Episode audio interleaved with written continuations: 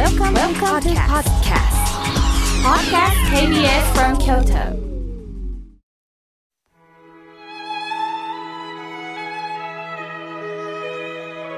改めまして僧侶の河村明慶ですえ皆さん体調はいかがですか？先日あるお寺の棒森さんから住職つまり、えー、夫のことですね住職が病院で明慶さんのラジオを聞いてますよと声をかけてくださいましたそのご住職というのは私たちにとってはお経、まあ、称名と言います。その称名の大先生で、それは素晴らしいお務めをなさいます。今まで一生懸命に全国でお念仏を届けてくださった方です。今はゆっくり養生され、働き者の盆森様に守られておられます。体調を崩すと何をしても楽しく感じられませんよね。つまり計画していたことが中断され、一日が台無しになります。さあ、今日の法話のテーマは、この台無しとはどういう意味なんでしょうか皆さんとちょっと考えてみましょう。単純に台がないと書いて台無し。この台は何の台かと言いますと、仏像を安置する蓮の花などを形取られた台座のことを言うんです。どんな素晴らしい存在感のある仏像であっても、その台の上にしっかり身を置いてないと、自分そのものの存在を感じられないということから来た言葉なんですね。え先日、40歳代の男性からメールをいただきました。会社から人事異動の知らせがありました。同期入社の仲間は本社に昇格。私は反対の地方の支店に移動です。つまり私は平凡で上昇できない人間ということなんでしょうね。同期に先を越され、この秋から気が重いですというメールでした。さて、皆さん、この方のことを他人事と思わずに自分のこととしてちょっと考えてみましょう。えー、先を越されてしまった、あの人に負けてしまった、自分だけがなぜこんな状況に追いやられたのか、そういう焦りの中でいる人もいると思います。さて皆さんは体育の授業で飛び箱というのを経験されましたか？私はこの飛び箱が苦手で、せいぜい3段ぐらい飛ぶのがやっとだったでしょうかね。飛び箱がうまくできない方の多くは、飛ぶ前から高さを見るんですって。そして、うわあ、高飛べるかなという恐怖心を持つそうです。飛ぶために必要なコツというのがあるそうです。それはいきなり上を見るのではなくって、助走をつけて、踏み台にしっかり着手し、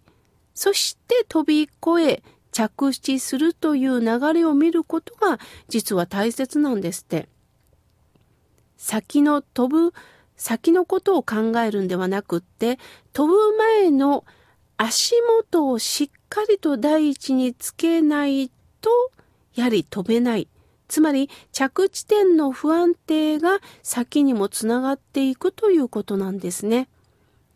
このメールの男性は上昇できない人生だとおっしゃいました。確かに評価されないと落ち込みます。評価されるためには私たちは一生懸命努力して何としてでもと頑張ろうとします。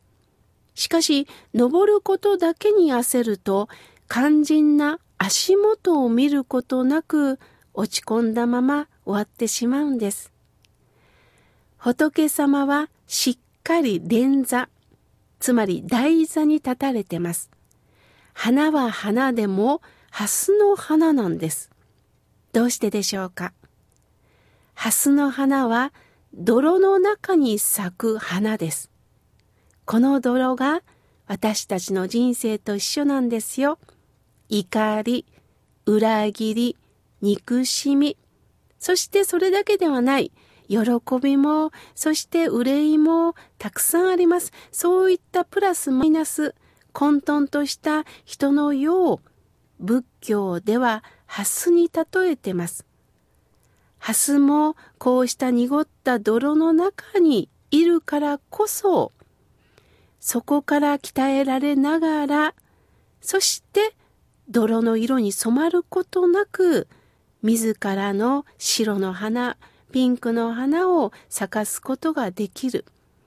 私たちも混沌としたこの矛盾だらけの世の中に生きてるからこそ何が大切なのかということに逆に気がつかされるんです。世の中がきれいな真水だったら確かに視界も広がり泳ぎやすいかもしれませんが思い通りになるということです。思い通りになる世界は嬉しいかもしれませんが、何も気づくことができない世界です。汚いところにいるからこそ多くのことを学ぶんです。負けたことで寂しい、悔しい思い、その中から何が大切なのか、病気になってこそ私を無理をしてたなぁと振り返ることができるんです。もしこのまま勝ち続けてたら人間は傲慢になります。